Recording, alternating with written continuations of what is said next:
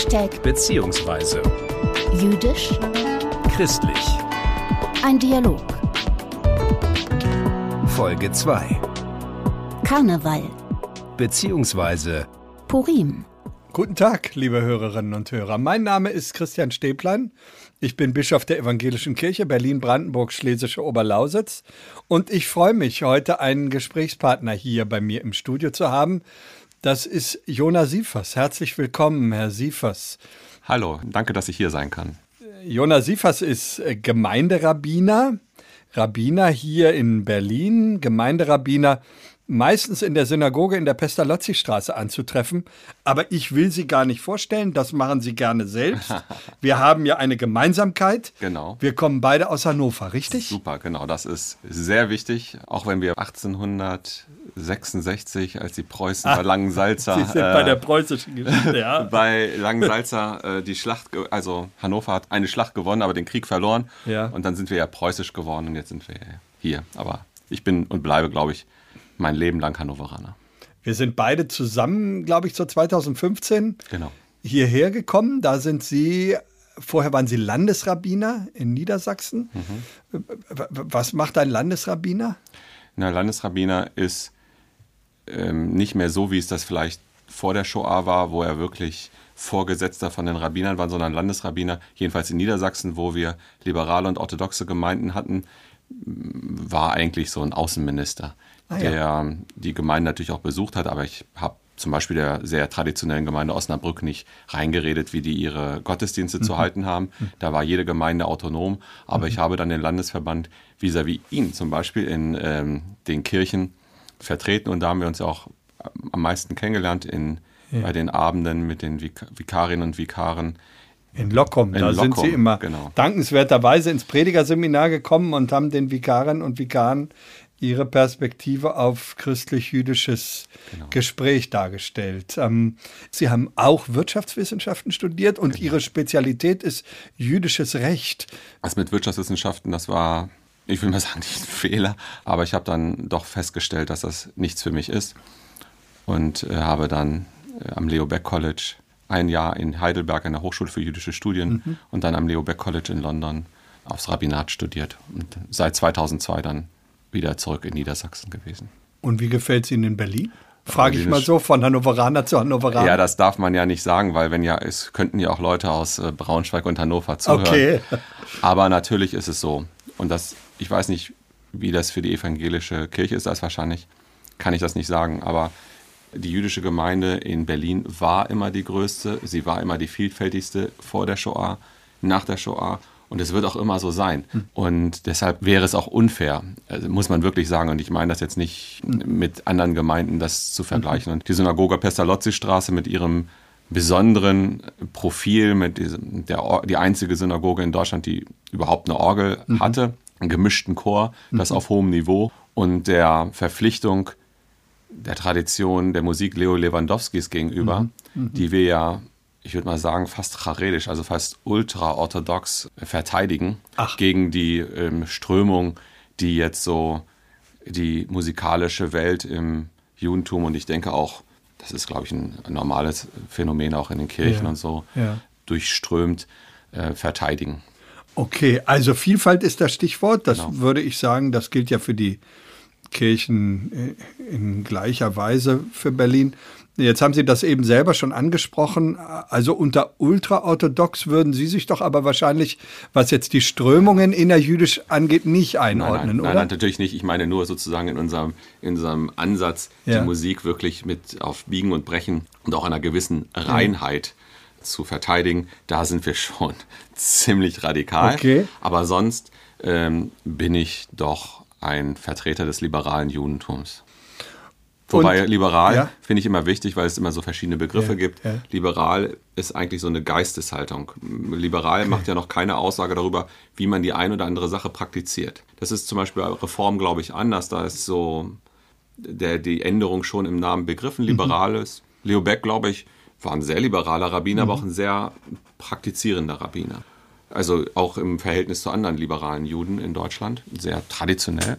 Aber ich finde, das ist, liberal finde ich eigentlich ein guter, äh, so ein klassischer, alter, bildungsbürgerlicher Begriff. Sehr schön. Also es kommt auf die, auf die Grundhaltung dabei Genau. an. Dann können wir jetzt ja mal gucken. Unser Thema heute ist äh, Purim beziehungsweise Karneval.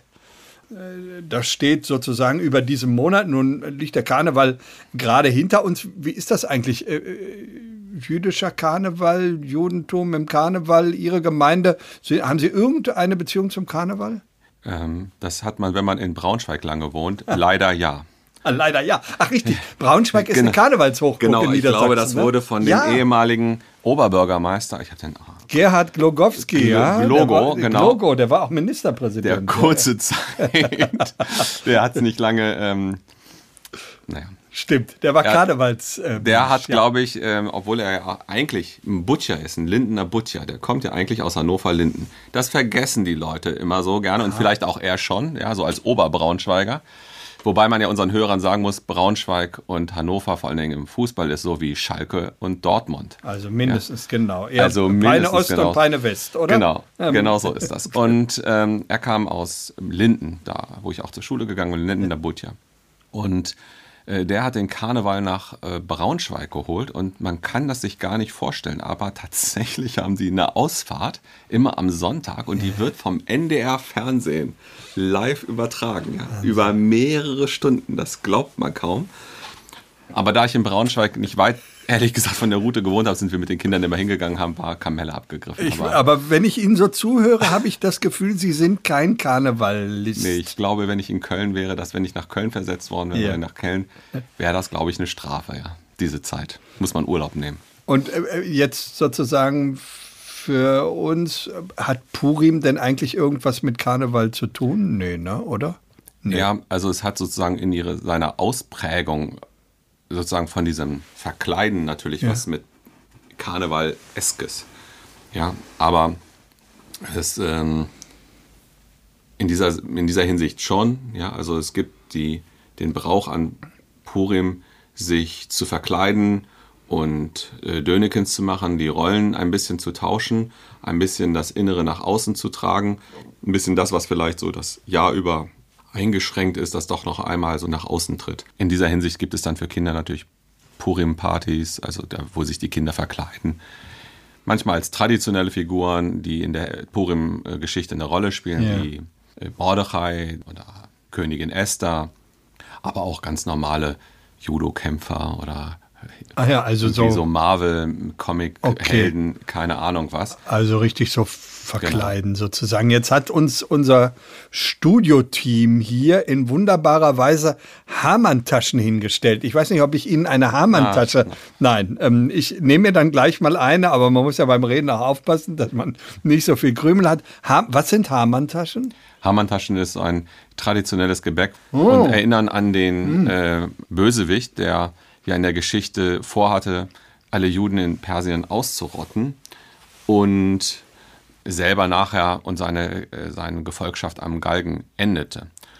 Und ich glaube, im Jiddischen hieß es früher Mondtaschen.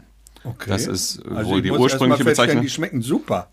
Also, äh, wie kann man so süße Hamann-Taschen machen und die stehen Genau. aber für einen Bösen, ja? Der, die, ja, aber man isst ihn eben auf. Ja. man vernichtet ihn ja. Nachher bleibt ja nichts übrig. Mhm. Also heißen, hießen wohl Mondtaschen. In Israel heißen sie Osnei Haman. Haman Ohren. Mhm. Weil es wohl, als er gehängt wurde, heißt es wohl, die seien Ohren Mhm. seien äh, abgefallen. Oder manche, ähm, es ist ja eine, für unsere Zuschauer, die es nicht sehen können, es ist ja so eine drei, ist ein Mürbeteig mit so drei Spitz und gefüllt mit Mohn oder mit anderen äh, Dingen. Super. Und äh, hat so den, ähm, die Form eines Dreispitzhutes und Also, wahrscheinlich 5763 Erklärungen dafür. Okay. Auf Deutsch heißt das, man weiß es wahrscheinlich nicht, woher es direkt kommt. wunderbar, Herr Sievers. Also, ich empfehle Ihnen nachher ähm, jedenfalls noch eine zu essen. Ich muss jetzt hier so ein bisschen ähm, den Mund aufräumen, damit wir gut miteinander reden können. Aber das Stichwort das sich damit verbindet, und darum geht es ja auch beim Karneval, ist ja oft auch so ein Stück eine Frage an die Religion, an die Religion, wie ist das mit der Lebensfreude dabei? Also wenn ich jetzt hier so tolle Sachen esse oder trinke, ich weiß nicht, ob Alkohol an der Stelle auch irgendeine Rolle spielt, auch im Judentum eine Rolle spielt. Ähm, äh, wie ist sozusagen das Verhältnis von Religion und Lebensfreude an dieser Stelle?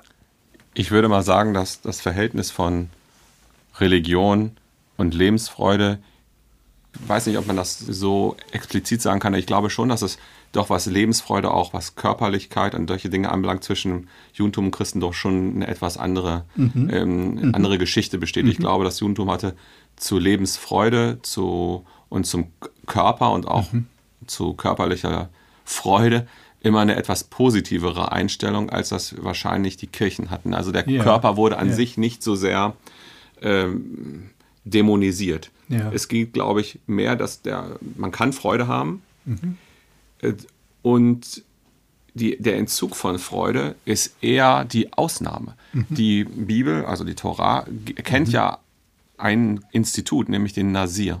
Das ist eine Person, die sich für 30 Tage, so heißt es in der Bibel, sich Alkohol, ähm, Sex und Lederkleid und Haare schneiden verbietet. Also er ist, aber es ist limitiert auf eine Periode von 30 Tagen. Und eine der Sachen, die der Nasir am Ende seiner Mönchszeit, möchte ich mal sagen, bringen muss, ist ein Sündopfer. Und äh, die Kommentatoren fragen, die klassischen Kommentatoren fragen, Ja. warum er denn ein Sündopfer bringen muss für eine Institution, doch, die doch die Tora selbst vorhält. Ja. Und äh, die, das Ergebnis ist, oder die Antwort ist, dass er sich freiwillig dem Genuss des Weines entsagt hat. Etwas, was Gott ja geschaffen hat. Also warum Ja. soll man sich etwas entsagen, was man nicht Ja. kann? Es gibt in der Geschichte nur zwei Personen, die das lebenslang waren. Also die, Ja. diese Nasir lebenslang war. Der eine war der Prophet Samuel und einmal Samson oder Shimshon. Die beiden Personen. Aber sonst ähm, kennt das Judentum jedenfalls in seiner rabbinischen Ausprägung, nicht was Qumran anbelangt Ja. oder Essener oder die haben sich aber nun mal nicht durchgesetzt. Ja. Keine Predigt von Enthaltsamkeit, sowas wie Klöster, glaube ich, wären jüdischerseits überhaupt nicht vorstellbar. Also das heißt, äh, damit ich es jetzt nochmal verstehe, sowas wie Fasten, was ja jetzt sozusagen christlicher Brauch gerade ist. Ich, mir fällt gerade auf, dass ich für die Hamann-Tasche jetzt also eigentlich meine Zuckerabstinenz, die ich mir für sieben Wochen vorgenommen habe, unterbrochen habe. Fasten, äh, so wie wir es jetzt als Christinnen und Christen in den nächsten sieben Wochen in den verschiedensten Formen vorhaben, ist im jüdischen nicht so. Nee, Wir haben Fasttage, aber die sind dann eben sehr begrenzt. Fastenäste gibt es auch, also vor Purim. Ah ja. Äh, Das sind Halbfastentage, Ja. wo man von Sonnen, also wie beim Islam äh, im Ramadan zwischen Sonnenaufgang und Sonnenuntergang nicht essen kann. Und dann gibt es Vollfastentage wie Yom Kippur, das ist von Sonnenuntergang zu Sonnenuntergang und Tisha B'Av, dem Tag, wo wir der Zerstörung des Tempels gedenken. Aber sonst und noch einige zwei oder drei kleine weitere. Aber sonst ist es das. Und äh, am Schabbatabend und ähm, zu jedem Schabbat oder zu jedem Festtag gehört eigentlich auch ein reichliches Mahl und immer eigentlich auch Wein dazu. Also äh, im Maßen natürlich immer, ja, aber es ist was Schönes, Lebensfreude zu haben. Es ist schön, die Sachen, die uns Okay. Gott gegeben hat, Okay. auch zu genießen. In Maßen. Also In das, Maßen. das ist ja immer so wie, wie überall, ja. Also nicht nach oben, nicht nach unten, aber man muss nicht Abstinenzler sein. Es, es ist auch nicht erstrebenswert, sozusagen ein mönchartiges Leben zu führen und wenn dann sozusagen nur auf eine ganz bestimmte äh, Zeitperiode.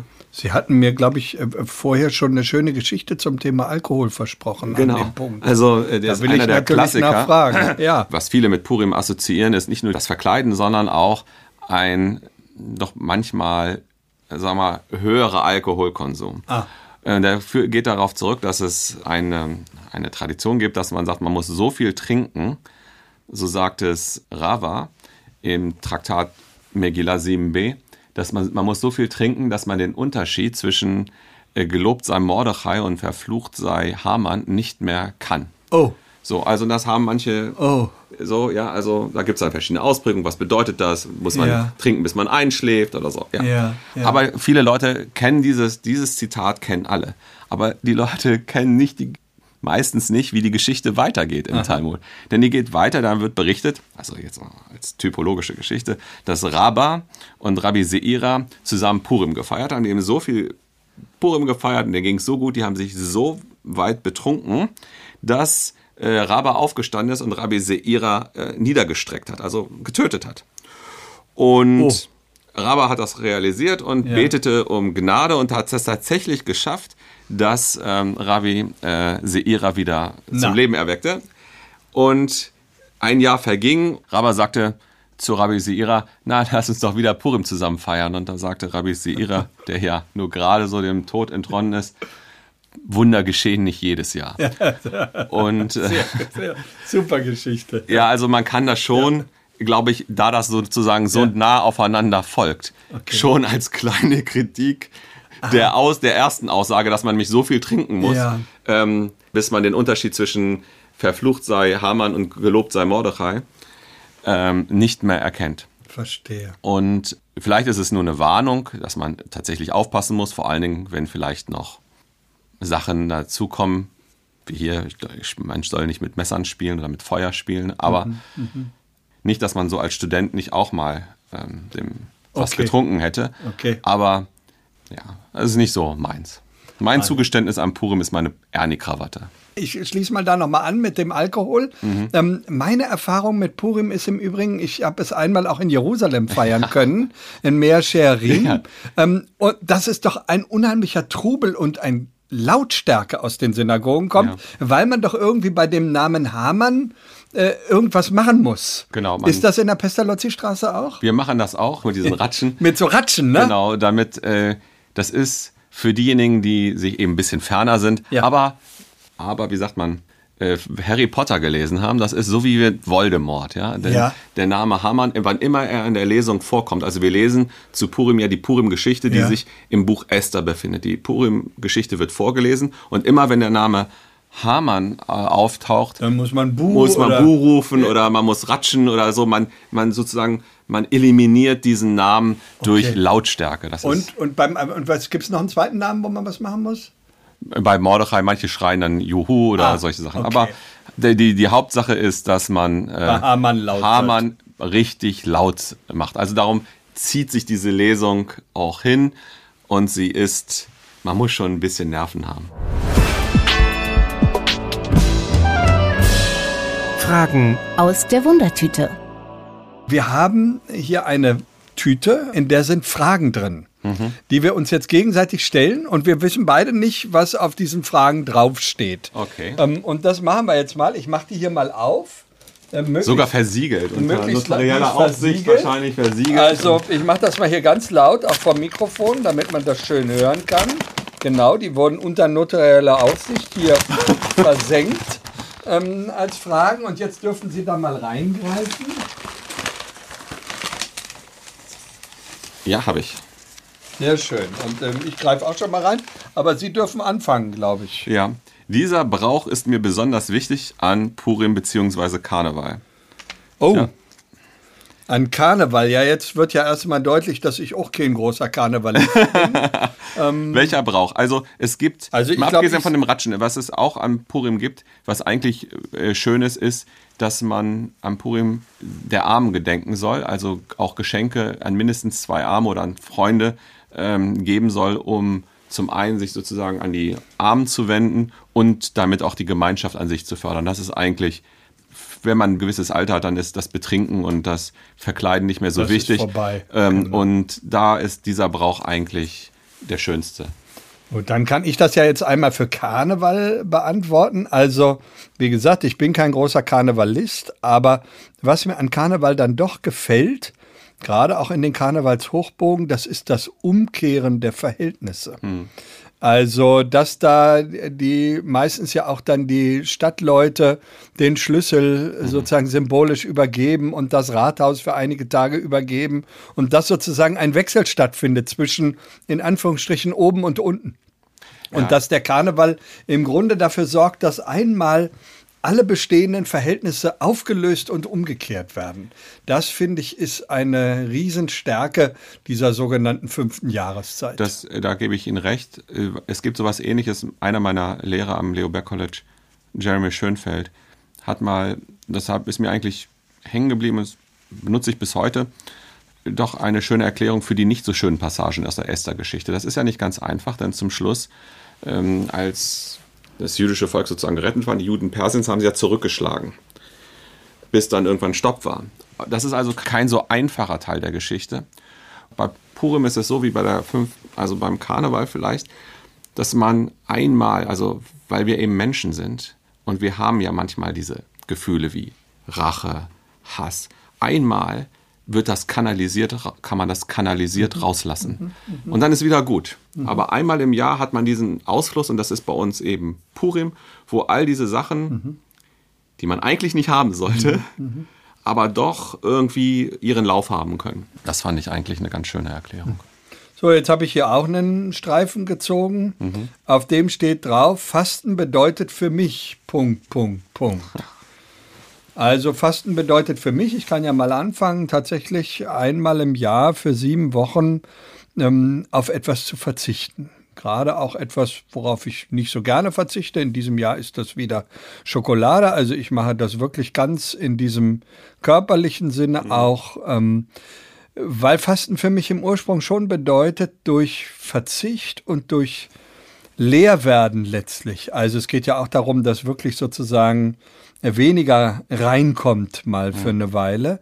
Durch dieses Leerwerden äh, sich neu zu fokussieren auf das, was das Leben ausmacht und in klassisch religiöser Weise auch neu zu fokussieren und hinzuwenden zu Gott. Das ist der Ursprungssinn von Fasten und ich versuche in den kleinsten Fastenbräuchen, die wir so heute haben, das immer wieder wenigstens auch zu erinnern.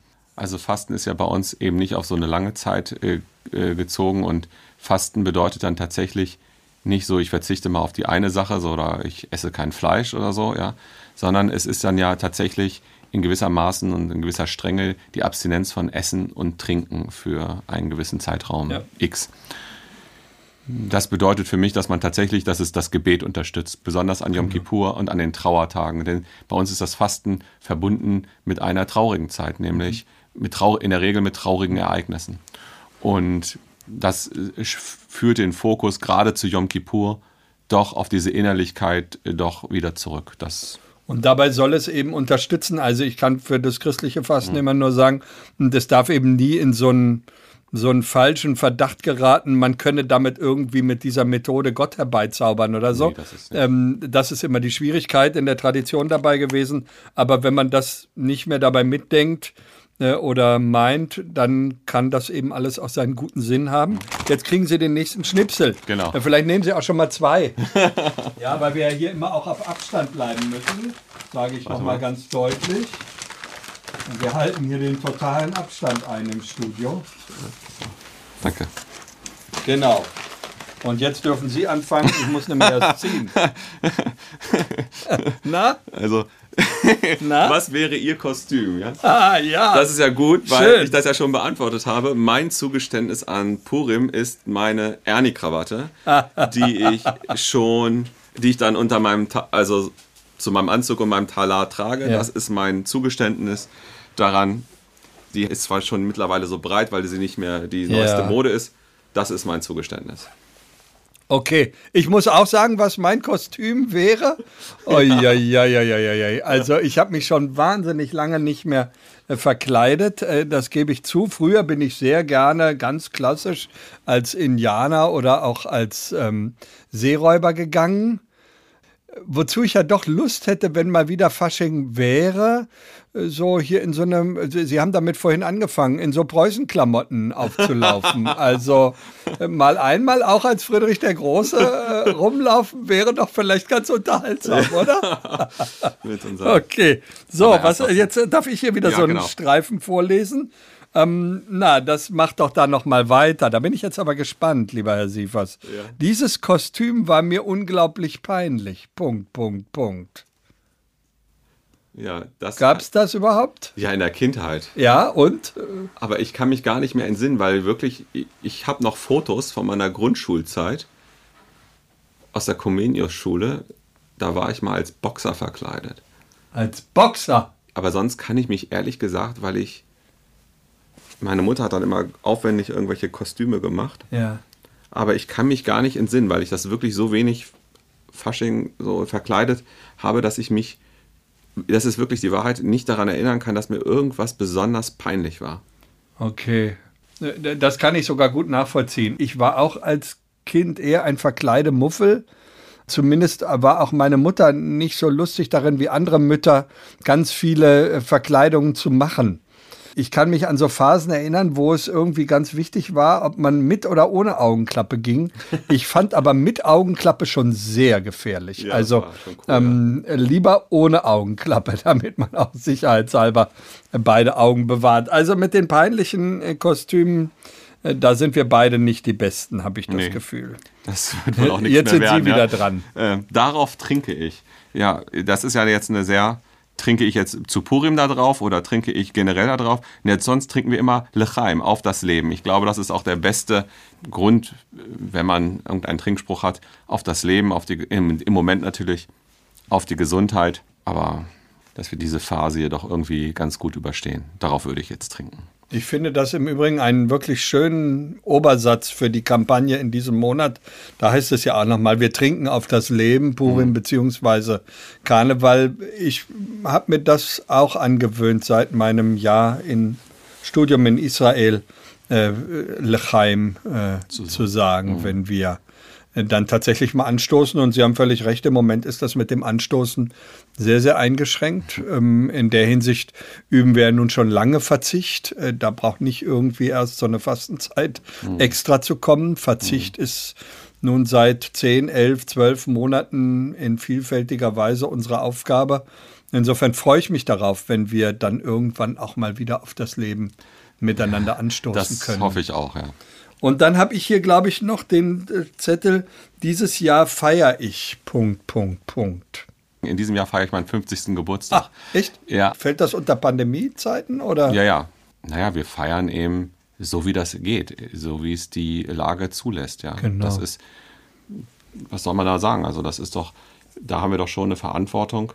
Ich weiß, ich habe mit jemandem, wir in der Pestalozzi-Straße machen viel digital und wenig mit Personen in der, in der Synagoge. Andere Ja. Synagogen sehen das anders. Ich weiß, ein katholischer Freund, der hat gesagt, ah, er hätte das schrecklich gefunden als Niedergang, wenn die Kirchen jetzt alle geschlossen hätten. Und, Aber ich finde, das kann man so und so sehen. Also, denn natürlich kann man das handeln mit Leuten in der Synagoge oder in der Kirche. Das ist aber mit großem Aufwand verbunden. Und Ja. ich denke, da muss man eben andere Wege finden, für die Leute da zu sein. Ja. Ich denke auch, wir feiern angemessen, mit Mhm. Abstand, in der Größe, in der das geht. Wenn ich mir diese Frage vorstelle, dieses Jahr feiere ich, na, ich hoffe, wir feiern dieses Jahr irgendwann, dass ganz viele von uns geimpft sind und wir dann auch wieder in anderer Weise miteinander zusammen sein können. Ich finde sowieso, dass wir zu wenig feiern innerlich, was das für Erfolge auch der medizinischen Forschung sind, in so kurzer Zeit einen Impfstoff tatsächlich da zu haben. Wir sind ja doch oft Weltmeister da drin, äh, auch diese Dinge, die gut gelungen sind, dann klein zu reden oder kaputt zu machen unter Impfdebatten, die natürlich nötig und wichtig sind. Aber es ist ja erstmal auch etwas, wo ich sagen würde, toll, dass das so möglich ist. Also, äh, das ist ja, ich habe mir jetzt angewohnt, das habe ich jetzt seit letzten Schab Schabbat so gemacht, wie Cato der Ältere, der ja jede seiner Reden, der ja, ähm, ah, sagte, Ceterum censeo. Genau, äh, ich bin im Übrigen bin ich der Meinung, dass Karthago zerstört werden soll. Eigentlich jede meiner Predigten mit den Worten zu enden. Im Übrigen bin ich der Meinung, dass es eine religiöse Pflicht ist, sich impfen zu lassen. Weil ich äh, manchmal, das muss ich sagen, ist mir ja egal, ob mir da äh, Leute das nicht mögen, äh, wirklich verzweifle an, ähm, Ja. Also ich, derjenige, der die Pockenimpfung äh, also erfunden hat, ein Engländer, Edward Jenner, glaube ich, hieß Ja. er, der wurde, das war ein Held, ja. Ja. Der wurde äh, von den Rabbinern als Gerechter unter den Völken, Völkern betitelt. Ja. Also man kann sich gar nicht vorstellen. Also eigentlich muss man tatsächlich Gott danken, dass wir ähm, so schnell mit so solchen Methoden das haben. Und wenn man liest und hört, was so der eine oder andere sagt, dann ist das schon. Also ich glaube, das kann man sich nur leisten, weil man nicht mehr weiß, wie es ist, wenn Leuten an wirklichen Krankheiten sterben. So ist es. Also es ist eine gewisse Asozialität. So ist es. Aber Sie sind jetzt äh, noch mal bei einem ganz ernsten Thema angekommen. Das will ich an dieser Stelle auch einmal deutlich sagen und unterstreichen. Und was wir uns da an Unsinn, an Verschwörungsmythen, auch an schrecklichen antisemitischen Verschwörungsmythen in diesem Jahr und im letzten Jahr wieder anhören, das ist entsetzlich und da kann man nur in aller Entschiedenheit gegen angehen. Das will ich an dieser Stelle noch einmal so deutlich sagen. Jetzt sind wir von einem eigentlich ganz fröhlichen Ja. Thema, Purim beziehungsweise Karneval. Wir trinken Aber auf das wir lassen Leben. uns impfen, das ist doch schön, weil dann können wir nämlich wieder feiern. Ja? so ist es. Das ist doch. Und das machen wir dann zusammen, oder? Genau, das machen wir dann zusammen. Dann feiern wir zusammen und dann stoßen wir aufs Leben an. Genau, ja? dann gehen wir irgendwie ins bayerische Wirtsstube. oder Ich lade Sie ein und ich darf auch mal in die Pestalozzi Ja, natürlich, kommen. selbstverständlich, freue ich mich sehr. Vielen, vielen Dank. Ich glaube, dann ist es das jetzt an dieser schön. Stelle. Ich freue mich sehr, äh, dass Sie gekommen sind heute ins Studio, dass wir hier mit dem gebührenden Abstand dieses Gespräch führen konnten. Und ich freue mich darauf, wenn wir in diesem Jahr gemeinsam auf das Leben trinken. Masé, Was ist das? Haftalah. Haftalah bedeutet Unterscheidung und ist ein, eine kleine Zeremonie am Ende von Schabbat oder von Feiertagen, wo zwischen dem Heiligen und dem Profanen geschieden wird. Also zwischen der Heiligkeit des Schabbats oder des Feiertags und der Profanität des Werktages. Manchmal hat man noch Haftalah, wo man zwischen heilig und heilig unterscheidet, nämlich wenn ein Feiertag auf Schabbat folgt, dann macht man auch eine Haftalah, dann unterscheidet man aber zwischen der Heiligkeit des Schabbats und der Heiligkeit des Feiertags. Masé, Was ist das? Eucharistie. Also Eucharistie oder die eucharistische Feier ist das, was wir in der evangelischen Kirche das Abendmahl nennen. Äh, Die gemeinsame Feier am Tisch des Herrn, eingeladen von Gott, eingeladen von Jesus Christus selbst, bei Brot und Wein zu gedenken und ihn zu vergegenwärtigen. Er ist dabei, gibt sich für uns und wir vollziehen das nach und feiern das, indem wir den Leib teilen, das Brot und den Wein oder den Traubensaft miteinander teilen, das Zeichen für Christi Blut.